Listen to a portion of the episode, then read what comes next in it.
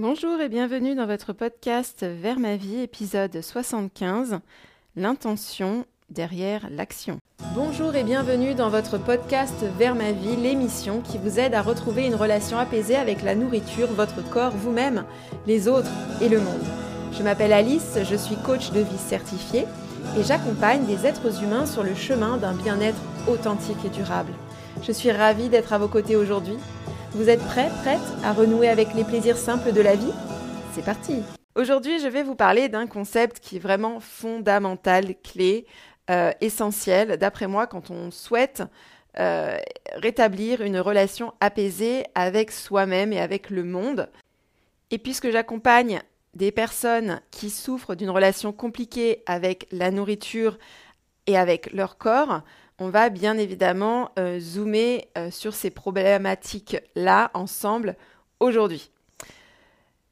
Alors, l'être humain, donc ça, vous m'avez déjà entendu parler de ces choses-là hein, sous différentes formes, mais euh, nos cerveaux ont besoin de les réentendre sous d'autres formes, bien souvent pour bien les comprendre. Et donc, je vais utiliser d'autres mots aujourd'hui pour vous parler d'un concept clé, fondamental, donc essentiel. D'après moi, vous l'aurez compris, euh, c'est très important. c'est très important en fait parce que généralement, euh, pour ne pas dire très souvent, pour qui euh, ne fréquente pas l'univers du coaching, on va dire ça comme ça, ou de la philosophie ou de certains mouvements courants de psychologie, pour qui ne n'a pas idée sur la manière dont fonctionne le cerveau et avec lui le corps humain, il est très facile d'avancer dans ces journées en n'ayant euh, pour simple référence que nos actions ou inactions et les situations autour de nous, les personnes, les événements qui nous entourent. L'être humain focalise très rapidement sur le quoi, le comment, le où, sur l'action, ou encore une fois l'inaction, c'est-à-dire la chose qu'on ne fait pas, ou bien la chose qu'on va faire. Donc c'est-à-dire que on va généralement penser, donc là encore une fois, euh, on, va, focaliser sur euh, la nourriture et la relation au corps, mais il en va de même pour les relations qu'on peut avoir avec les autres. Par exemple, on va focaliser sur euh, les chaussettes que notre conjoint fait traîner, sur les quelques mots prononcés par notre collègue autour de la machine à café, sur notre enfant qui s'est mis à hurler, à piquer une colère en plein supermarché, ce genre de choses. Ou bien on va même focaliser sur nos propres actions à nous, c'est-à-dire ce qu'on a dit, ce qu'on n'a pas dit, ce qu'on a fait, ce qu'on n'a pas fait. Quand on a une relation compliquée avec la nourriture, avec son corps, quand on va se tourner vers l'action, ça va ressembler à euh, qu'est-ce que je vais manger? Qu'est-ce que je ne vais pas manger? Est-ce que quand je fais mes courses, c'est mieux d'acheter euh, ce produit-là ou cet autre produit-là? Quelle recette je vais préparer? Qu'est-ce que je vais pouvoir euh, grignoter cet après-midi. J'ai faim, mais est-ce que je prends action sur cette faim? Est-ce que je nourris ma faim ou est-ce que j'attends encore un peu plus? On peut aussi se demander est-ce que je vais mettre ça aujourd'hui? Est-ce que je vais pas mettre ça aujourd'hui? Euh, Vous voyez, là, on est vraiment tourné sur le faire, c'est-à-dire comment je vais utiliser mes mains, mon corps, pour euh, fabriquer du mouvement et m'en servir dans ma journée. Donc je vais euh, mettre toute mon attention sur mon comportement, sur mon attitude. Ou sinon, on va aussi se focaliser sur l'extérieur, sur la situation, sur l'autre. Euh, c'est-à-dire l'apparence peut-être de mon corps reflété dans le miroir, la remarque ou le regard que l'autre aura porté sur moi. Donc vous voyez, quand on est, euh, quand on va ainsi dans le monde, et qu'on réfléchit toujours à ce qu'on va faire ou dire, ce qu'on ne va pas faire, pas dire, ou bien euh, qu'on va euh, chercher euh, généralement à éviter certaines situations, ou bien qu'on va penser toute la soirée à la personne qui nous a regardé avec un regard un peu étrange sur la plage peut-être, on va sans cesse être tourné vers l'extérieur, ce qui n'est pas intérieur à nous, donc, ce qui est euh, autour de nous. Le problème avec cette manière de faire, qui est vraiment un comportement par défaut, parce que euh, l'être humain, et d'autant plus les personnes qui ont été socialisées en tant que femmes, on a souvent tendance à chercher la validation à l'extérieur de nous. Et même quand on est enfant et qu'on tombe, par exemple, on va rapidement regarder autour de nous le comportement des adultes pour savoir si euh, il serait judicieux de pleurer là ou pas. Donc déjà, c'est quelque chose qui est ancré petit.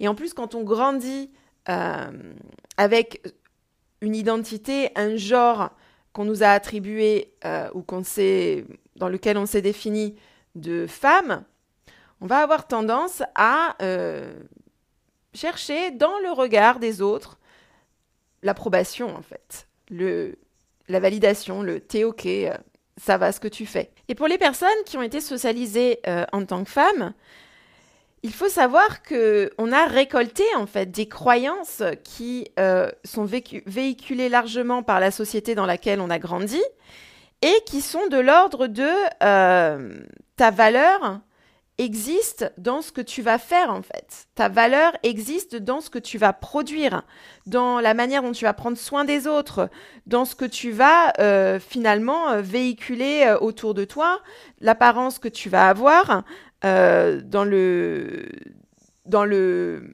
entre guillemets meilleur des cas. Et puis sinon, bah, tu pourras compenser avec euh, ton acharnement au travail, euh, ce genre de choses. C'est un peu les messages hein, qu'on reçoit. Et donc forcément, quand on, est euh, arrivé à l'âge adulte et que on, on, a continué à baigner avec tous ces messages sociaux-là, il est tout à fait normal, en fait, de vouloir à chaque fois euh, paraître d'une certaine manière, faire les choses d'une certaine manière, parce qu'on croit vraiment que, ce que c'est ce qu'on va faire, ce qu'on va apporter dans le monde, qui va en fait nous euh, faire de nous une personne digne, morale, bien. Alors le problème avec ça, c'est que bah, si c'est ce qu'on a reçu de par notre éducation, de par des croyances de notre société, c'est pas vraiment la manière dont ça fonctionne en fait, tout ça. Donc je vous invite à réécouter l'épisode 2 du podcast Vers ma vie, je vais vous faire rapidement un petit résumé, dans lequel je vous parle de l'outil que j'utilise beaucoup, qui est le modèle euh, mis en lumière par Brooke Castillo. En fait, ce modèle, c'est une grille qui est vraiment très simple d'utilisation, c'est pour ça en fait que je l'apprécie beaucoup et qui résume beaucoup de choses et qui permet surtout de, de mettre en évidence la manière dont fonctionne notre cerveau euh, à un instant T. Donc le modèle en fait est composé de cinq lignes. Euh, en anglais c'est CTFAR et moi je l'ai traduit en français par SPEAR. Il y a des francophones qui utilisent à la place de la ligne S, qui utilisent la lettre C CPEAR, et moi j'aime bien la ligne SPEAR parce que ça fait euh, espère en fait. Donc c'est facile euh, de, à retenir. Et donc en fait, il existe une situation autour de nous, donc quelque chose d'extérieur à nous-mêmes, une circonstance, quelque chose de très factuel, euh, auquel nous, êtres humains, on va attribuer une pensée, une interprétation, une traduction, une opinion, un avis. Généralement, cette pensée-là va être, va refléter le problème. Donc je suis témoin de quelque chose autour de moi, et là je vais me dire quelque chose, et souvent, ça va être quelque chose qui est un problème pour moi. Euh, si, je vais, si je ressens après derrière une émotion euh, désagréable. Bien évidemment, si je ressens une émotion agréable, euh, je vais pas euh, chercher un problème. Hein. Je vais plutôt me dire quelque chose comme moi, c'est super, c'est chouette, et là je vais ressentir euh, de la joie, de l'enthousiasme. Mais bien, bien généralement, les personnes qui viennent me voir sont, sont, très rares à me dire, écoute Alice, moi je ressens beaucoup de joie dans ma vie de tous les jours. Donc non, généralement on vient me voir parce que on ressent beaucoup d'anxiété, beaucoup de peur, beaucoup d'appréhension et ça ce sont des émotions en fait qui sont créées par nos pensées parce qu'on va croire à propos de la situation dont on est témoin. La situation dont on est témoin, des fois, ça peut être son corps, ça peut être soi-même, ça peut être la taille d'un pantalon, ça peut être euh, la forme d'un ventre, ça peut être euh, une assiette de frites. Euh, on n'est pas toujours obligé d'aller chercher des situations entre guillemets dramatiques à l'extérieur de nous, ça peut être vraiment quelque chose de euh, très proche à nous-mêmes, et généralement ça l'est. Et parmi ces situations, moi, j'y mets même en fait certains symptômes qu'on peut avoir euh, de maladies chroniques par exemple ou des symptômes digestifs qu'on peut avoir, certaines sensations qu'on va sentir dans notre corps et qu'on va interpréter d'une certaine manière. Et quand on les interprète d'une manière on va dire négative, euh, ça va entraîner pour nous une émotion désagréable. Donc anxiété, peur, découragement, euh, tristesse, appréhension, doute, confusion, euh, ce genre de choses. Et parce qu'on ressent ça, en fait, il faut savoir qu'une émotion, c'est une vibration dans notre corps et c'est aussi le moteur de nos actions. Donc parce que je ressens ça dans mon corps, je vais agir d'une certaine manière, je vais faire des choses, ne pas faire, dire, ne pas dire, que ce soit à haute voix, donc je vais dire quelque chose à quelqu'un, ou à moi-même. Pensez aux ruminations, aux jugements qui sont non-stop en boucle dans votre tête. Ça, c'est une action en fait, une action de la part de votre cerveau. Et tout ceci mis ensemble, ça donne un résultat. Le résultat, c'est... Euh, bah voilà, je suis toujours au même point en fait, j'ai pas bougé. Euh, je suis toujours dans euh, le dégoût de moi, de mon corps, de moi-même. Un résultat, ça peut être une anorexie, une boulimie, une relation compliquée avec la nourriture, euh, voilà, ce genre de choses. Également, un résultat, c'est euh, ce qu'on a créé pour soi quand on a pensé, ressenti et fait quelque chose à propos de cette situation initiale. Ça, c'est la première chose. Donc, et vous allez voir qu'on va s'en servir pour la suite des explications. La deuxième chose, ce qu'il faut également retenir, c'est qu'à la base, tout ce qu'on veut, c'est éviter une émotion négative. Donc si on reprend notre modèle SPEAR, au centre de ce modèle, il y a la ligne E, la ligne des émotions. Cette ligne, elle est centrale, elle est même fondamentale également. Nous, ce qu'on va vouloir faire, c'est manipuler, donc nous les êtres humains, on va vouloir manipuler nos situations, on va vouloir manipuler nos actions pour ne pas ressentir cette émotion ou alors des fois pour ressentir quelque chose. Pensez à toutes les fois où vous avez euh, cherché à contrôler euh, un repas, une certaine nourriture. Euh, toutes les fois vous êtes allé chercher euh, un morceau de gâteau pour ressentir par exemple du plaisir, vous avez contrôlé en quelque sorte les éléments extérieurs à vous-même pour ressentir une émotion. Et attention, je ne dis pas que c'est pas bien d'aller manger du gâteau pour ressentir du plaisir. Je suis la première à aller manger du chocolat pour ressentir du plaisir. Mais comme vous allez voir aujourd'hui, c'est pas l'action en elle-même qui compte, c'est pas ce qu'on va faire ou ce qu'on va pas faire, ce qu'on va manger ou qui va pas manger qui va compter, c'est comment on va le faire.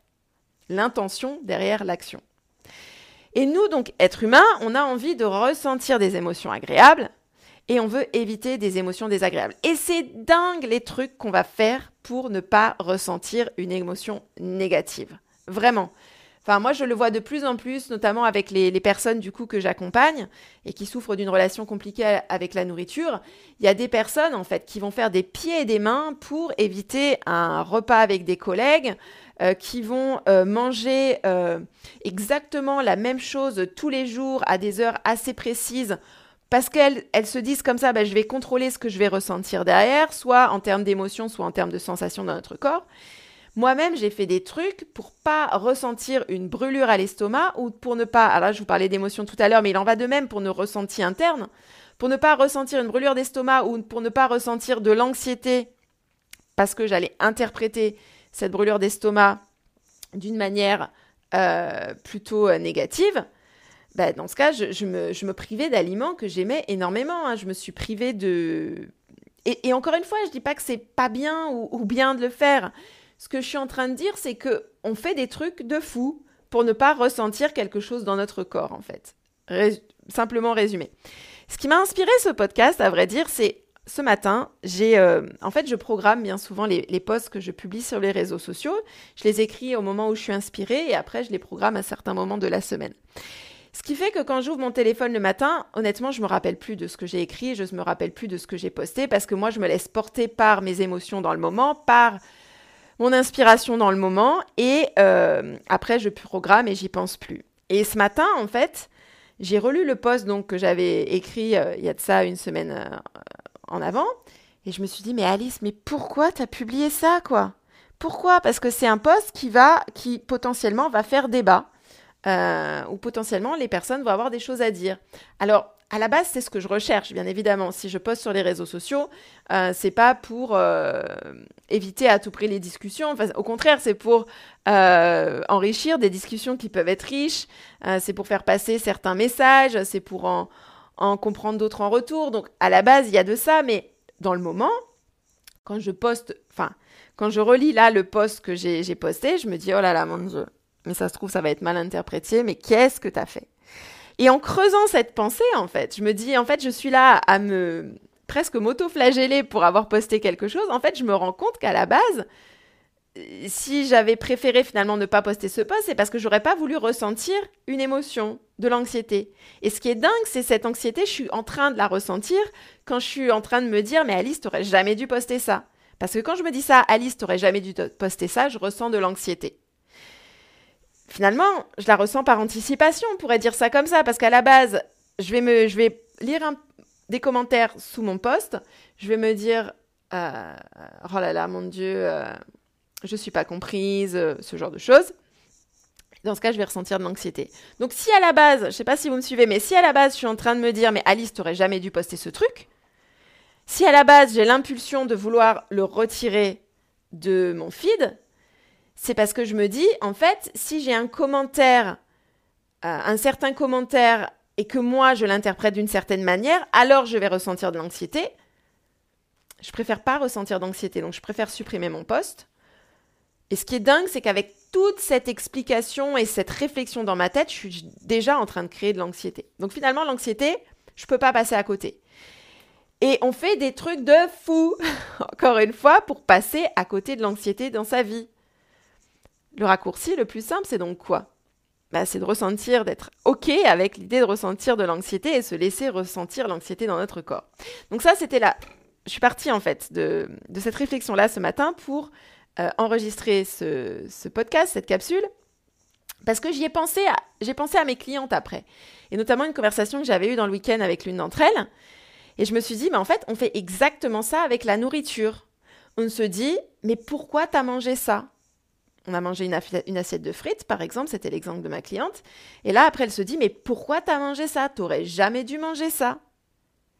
Parce que quoi? Bah Parce qu'en fait, elle se dit, bah, j'aurais jamais dû manger ça parce que, bah, en fait, ce qui se passe quand je mange ça, c'est que je me dis j'aurais pas dû, c'est pas bien, c'est pas bon pour la santé, c'est pas bon pour ma silhouette, c'est pas bon, c'est pas bien, c'est pas bon. Qu'est-ce qu'elle ressent? De la culpabilité, de l'anxiété, du dégoût. Donc à la base, c'est pas qu'elle se dit qu'elle aurait jamais dû manger des frites. À la base, elle se dit en fait, si j'avais pas mangé les frites, je n'aurais pas ressenti les émotions négatives que je suis en train de ressentir maintenant. Ce qui est dingue, c'est qu'elle est quand même en train de les ressentir, frites ou pas frites. Parce que avant de manger les frites, après de manger les frites, euh, et même si elle va manger autre chose, rien qu'à l'idée de manger des frites, elle va déjà commencer à ressentir de la culpabilité, du dégoût. Donc nous, ce qu'on fait, c'est qu'on est focalisé sur l'action. On se dit, pas de frites. Parce que si je ne mange pas de frites, je ne ressentirai pas de la culpabilité. Mais encore une fois, c'est pas comme ça que ça marche. Quand je vais produire quelque chose, quand je vais manger ou pas manger des frites, déjà, ça va naître d'une émotion. Ça va naître d'une pensée ça va naître d'une situation, le restaurant par exemple, et je vais me dire, tiens, je vais commander des frites comme tout le monde, je vais ressentir une émotion de... Euh,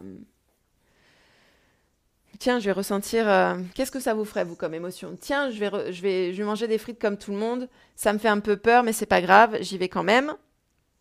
Peut-être une émotion de comme une permission, quelque chose comme ça. Je vais manger des frites, et le résultat que je vais créer pour moi, euh, bah, peut-être que tout va bien se passer, que je vais manger des frites euh, comme tout le monde et, je vais être, je vais me sentir, euh, je vais pas me sentir quelque chose parce que c'est pas quelque chose que j'aurais créé ce sentiment-là, mais voilà, je vais être euh, bien dans le groupe, j'aurais mangé mes frites comme tout le monde.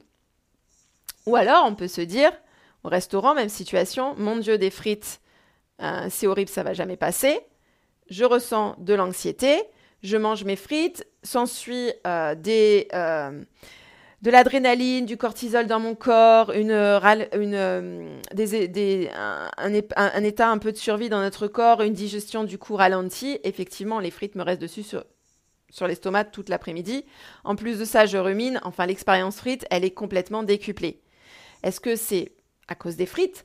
Non, c'est à cause de toute l'interprétation que j'aurais eue de ces mêmes frites c'est cette émotion en fait que de peur parce qu'on peut très bien hein, euh, je vous renvoie à, mon épisode naviguer la peur on peut très bien ressentir de la peur quand on mange des frites mais si on se donne un temps pour ressentir cette peur et l'accompagner l'expérience sera aussi modifiée. C'est cette ligne E finalement qui a toute son importance dans un modèle.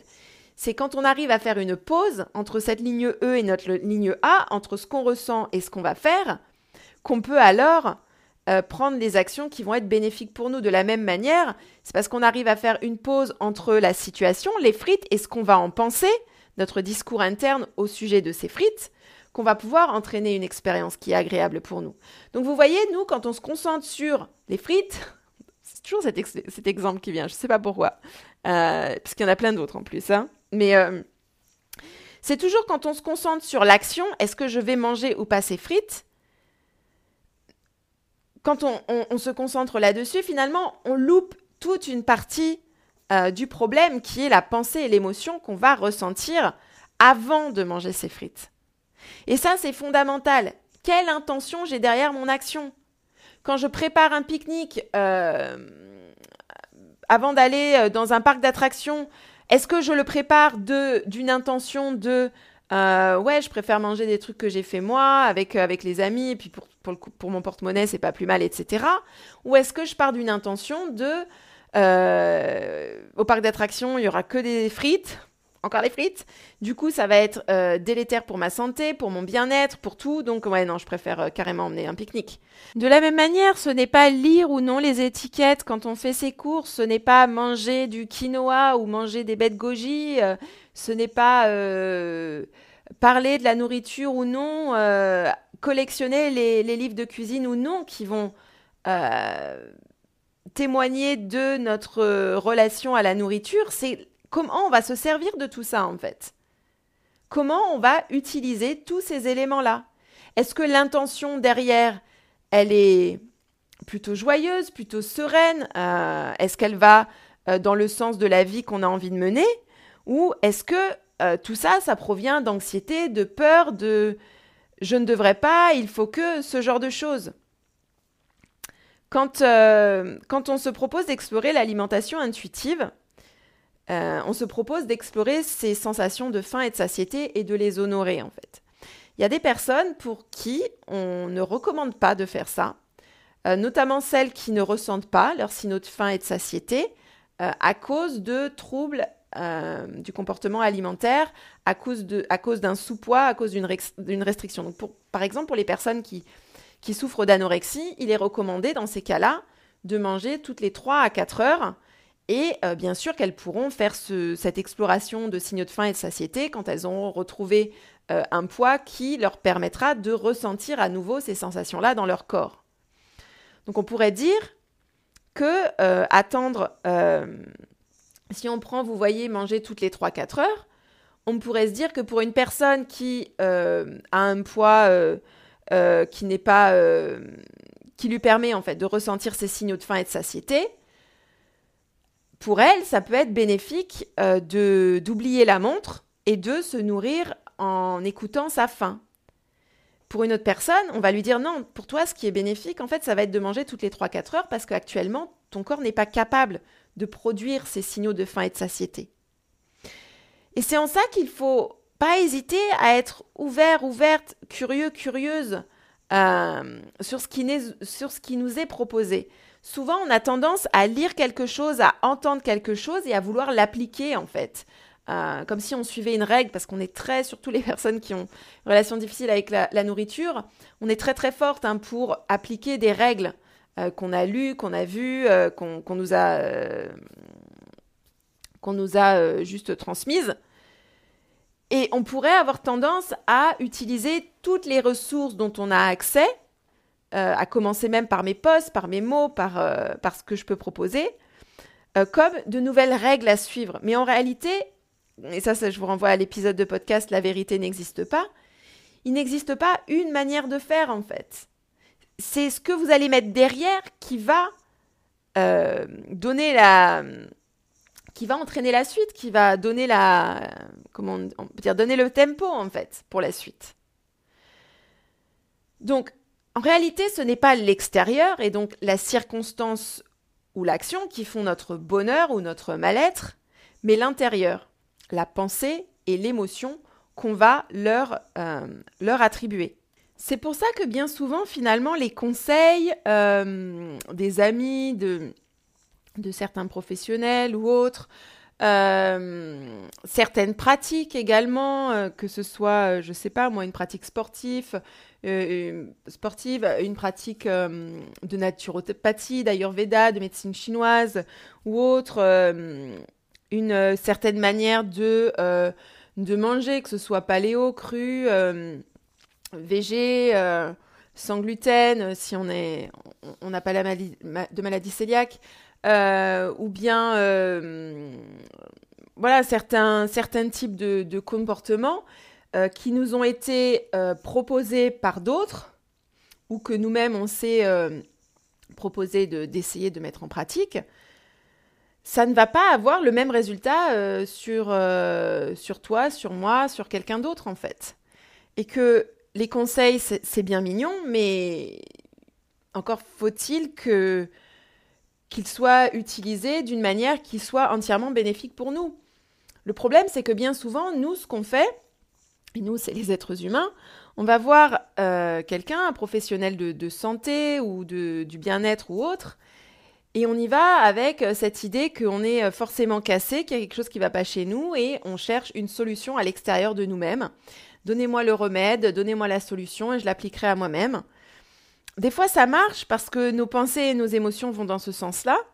Et puis d'autres fois, ça ne marche pas et c'est pas parce que c'est nous le problème en fait, ou parce que c'est la personne le problème, ou ce qu'elle a dit qui était le problème. Non, c'est parce qu'en fait, c'était pas une combinaison gagnante. Vous voyez les petites combinaisons quand vous allez au casino, là, vous tirez sur la manette et il y a tout qui s'aligne et fait ding ding ding, c'est le jackpot. Idéalement, que quelque chose nous soit bénéfique, il faut arriver à ce même jackpot, euh, donc c'est-à-dire un, alignement entre notre situation, nos pensées, nos émotions, nos actions. Ce que certaines personnes vont appeler aussi congruence entre nos, pensées, nos émotions et euh, nos actions. Donc ça, c'est vraiment, euh, important, vraiment clé parce que, parce que bien souvent, on est, comme je vous disais tout à l'heure, vraiment focalisé dans le comment en fait. Comment je dois faire, comment je dois manger, euh, à quoi doit ressembler mon corps, quelle silhouette je dois avoir euh, pour être acceptable, pour être bien, pour, euh, pour être épanoui dans ce monde? Mais ça, c'est pas la bonne question en fait. La bonne question, c'est comment j'ai envie de me sentir. Parce que rappelez-vous, tout ce qu'on veut à la base, c'est ressentir quelque chose ou fuir quelque chose. Idéalement, comment j'aimerais me sentir? Qu'est-ce qui permettrait de pouvoir ressentir ces émotions en fait Qu'est-ce qui serait utile pour moi de penser pour ressentir ça? Et quid des émotions qui sont désagréables pour moi? Comment je peux me proposer de les accueillir? Parce qu'elles font partie de l'expérience humaine. C'est du 50-50, 50%, de positif, 50% de négatif. Et là aussi, j'ai un, podcast à ce sujet sur lequel euh, je vous renvoie et de toute façon, je vous mettrai toutes les infos euh, en barre d'infos. Donc, changer son corps, changer son poids, changer son, alimentation dans une direction qui est bénéfique pour nous-mêmes, ça nécessite d'abord de changer sa perception des choses. Ça nécessite de euh, comprendre ce qu'on veut à la base pour soi, pourquoi on veut cette chose-là, arriver à un endroit d'acceptation de là où on en est aujourd'hui, parce que vouloir changer depuis le rejet, ça ne marche pas. Et ensuite, comment je peux changer la narration pour pouvoir parvenir à une relation complètement apaisée avec la nourriture, avec mon corps, avec moi-même? En fait, c'est ce qu'on fait en coaching pour les, personnes qui comprennent pas trop aujourd'hui comment voilà l'essence de mon accompagnement. L'essence, c'est là, c'est on va apprendre à utiliser euh, vos pensées, vos émotions pour vous et non contre vous. Et moi, j'ajoute même une, aide supplémentaire dans la mesure où, en plus d'enseigner des techniques et des outils, moi, je vais vous permettre de creuser, de mettre à jour et puis même de creuser des associations d'idées que vous avez mises en place et qui vous posent problème, pour ensuite vous permettre de choisir de les conserver ou non. Parce que bien souvent, ce qu'on fait, donc, je vous ai dit, on a vu quelque chose dans le monde. On va prendre un exemple d'un pain au chocolat pour changer des frites. Euh, donc, on a vu un pain au chocolat. on s'est dit, mon Dieu, je vais jamais digérer, ce truc, ou alors mon Dieu, c'est que des calories vides, ou alors mon Dieu, ça va me faire grossir, ou alors mon Dieu, euh, ça va me rester sur l'estomac. On va ressentir de la peur, de l'anxiété, plein d'émotions qui vont ensuite euh, entraîner un déversement d'hormones et de réactions en chaîne dans notre corps, qui vont faire que, effectivement, on ne digère pas bien tout ça, ou ça nous reste sur l'estomac. Là, je vous renvoie à mon épisode Ce n'est pas ce que tu manges, mais comment tu le manges. Donc, il va se passer ça à l'intérieur de nous. Forcément, le pain au chocolat, bon, ça va peut-être pas être euh, très bénéfique pour nous dans le moment. En tout cas, on va pas se sentir très très bien après l'avoir mangé. Est-ce la faute du pain au chocolat? Non, regardez toutes les personnes autour de vous qui mangent des pains au chocolat sans problème. Si c'était vraiment le pain au chocolat qui était toxique, ça se saurait. Plus aucune boulangerie en proposerait. Mon mari, lui, peut manger 3-4 pains au chocolat. Alors, il y a des personnes qui disent Moi, je comprends pas. Moi, je veux des personnes qui mangent des sandwichs, des machins, des trucs, mais moi, j'y arrive pas. Oui, parce que tout est question d'habitude, en fait. Mon mari, lui, n'a jamais eu une pensée négative à propos du pain au chocolat. C'est pour ça qu'il en mange 3 ou 4.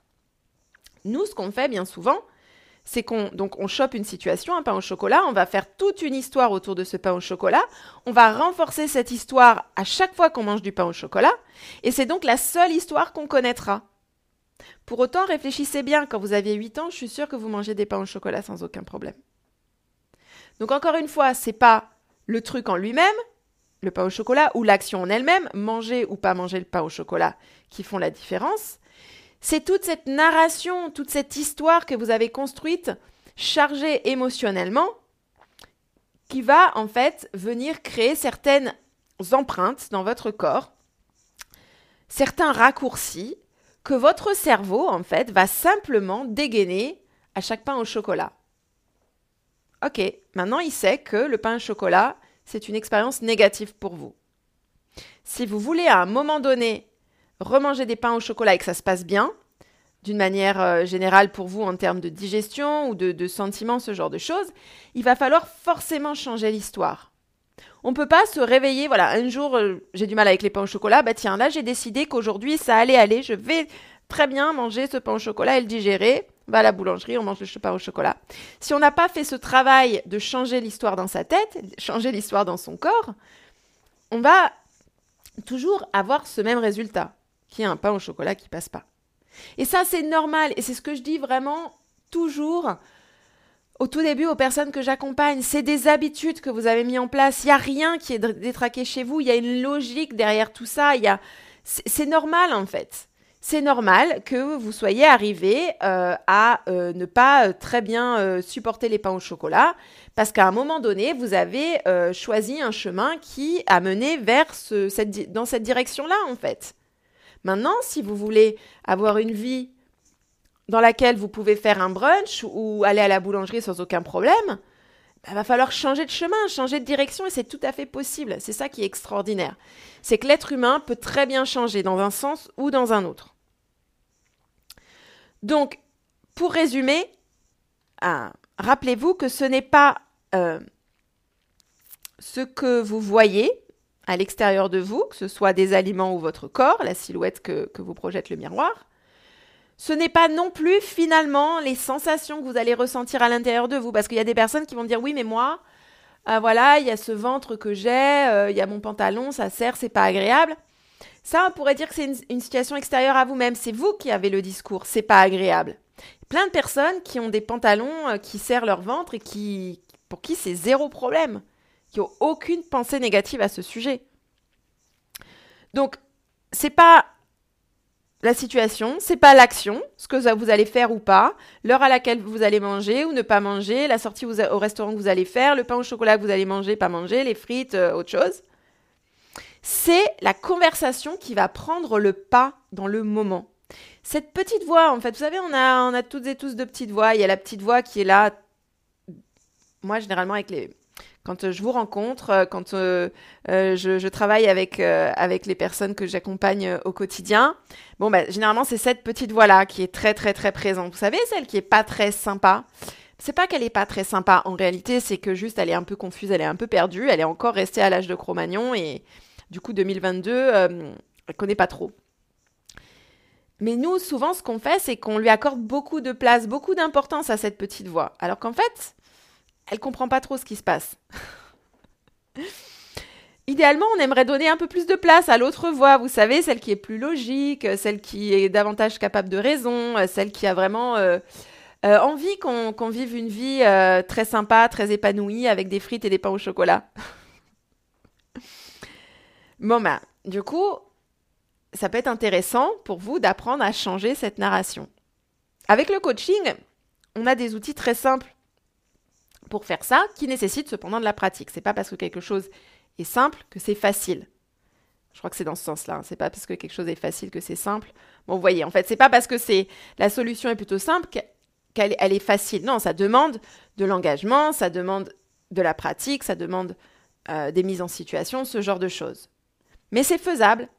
Ça, c'est la version coaching. Après, il y a des versions euh, d'autres thérapies euh, diverses et variées qui proposent en fait finalement d'arriver à un résultat similaire avec d'autres outils, d'autres techniques. Donc il n'y a pas une façon de faire. Encore une fois, la vérité n'existe pas. Il n'y a pas une solution miracle pour tout le monde euh, pour aller mieux du jour au lendemain. Sinon, ça se saurait. C'est pour ça qu'il y a plein de méthodes, plein de bouquins, plein de plein d'audios, de podcasts, de machin.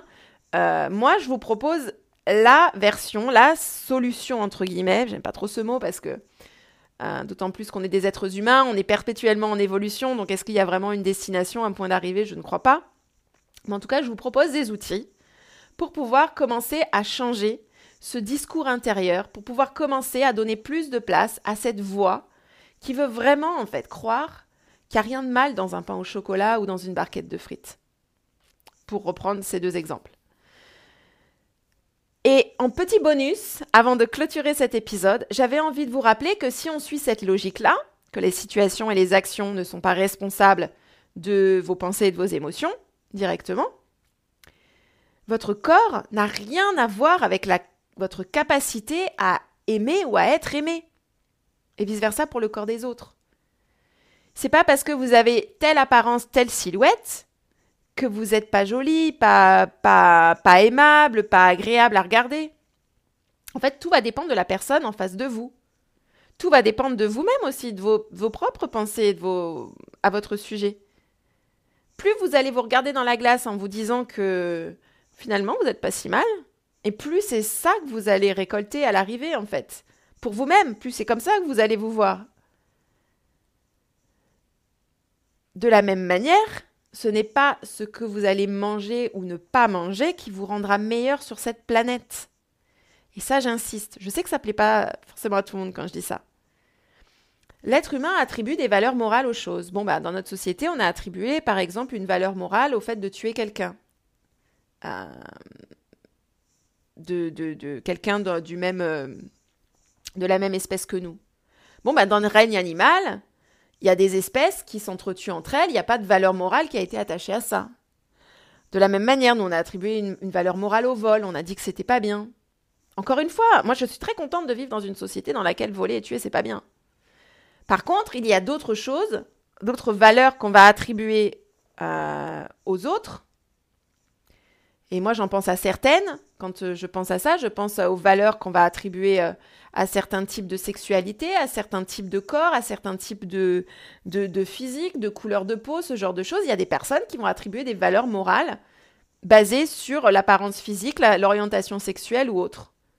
Bah là, moi, je suis pas OK avec ça, vous voyez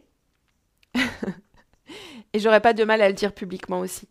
Donc, du coup, c'est bon de savoir à quoi vous avez vraiment, vous, en tant que personne, envie de donner de la valeur. Ce sont quoi les, valeurs qui vous portent au quotidien? Et est-ce qu'elles se voient reflétées finalement dans votre relation à la nourriture, dans votre relation à votre corps, dans votre relation avec vous-même? Parce que si vous avez des valeurs d'ouverture et de partage, mais que vous ne les appliquez pas à vous, ah, c'est un peu dommage quand même.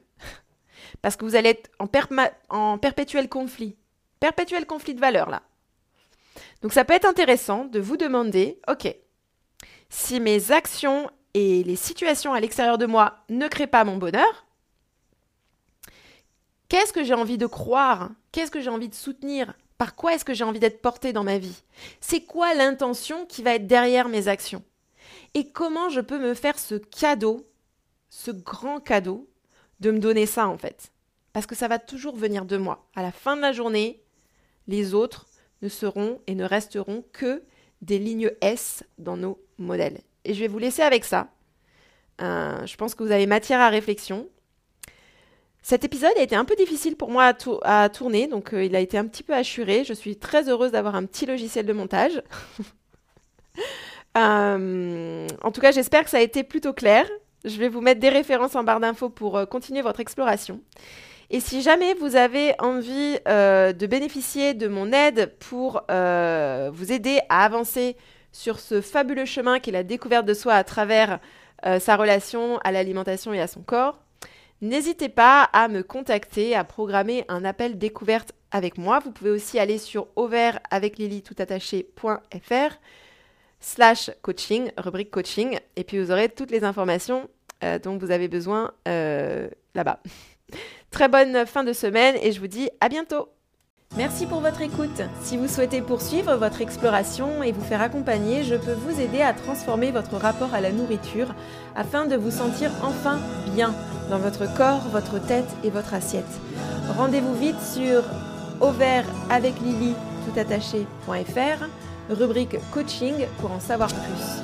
Poursuivons également cette discussion sur Instagram et Facebook, arrobase avec Lily. À bientôt!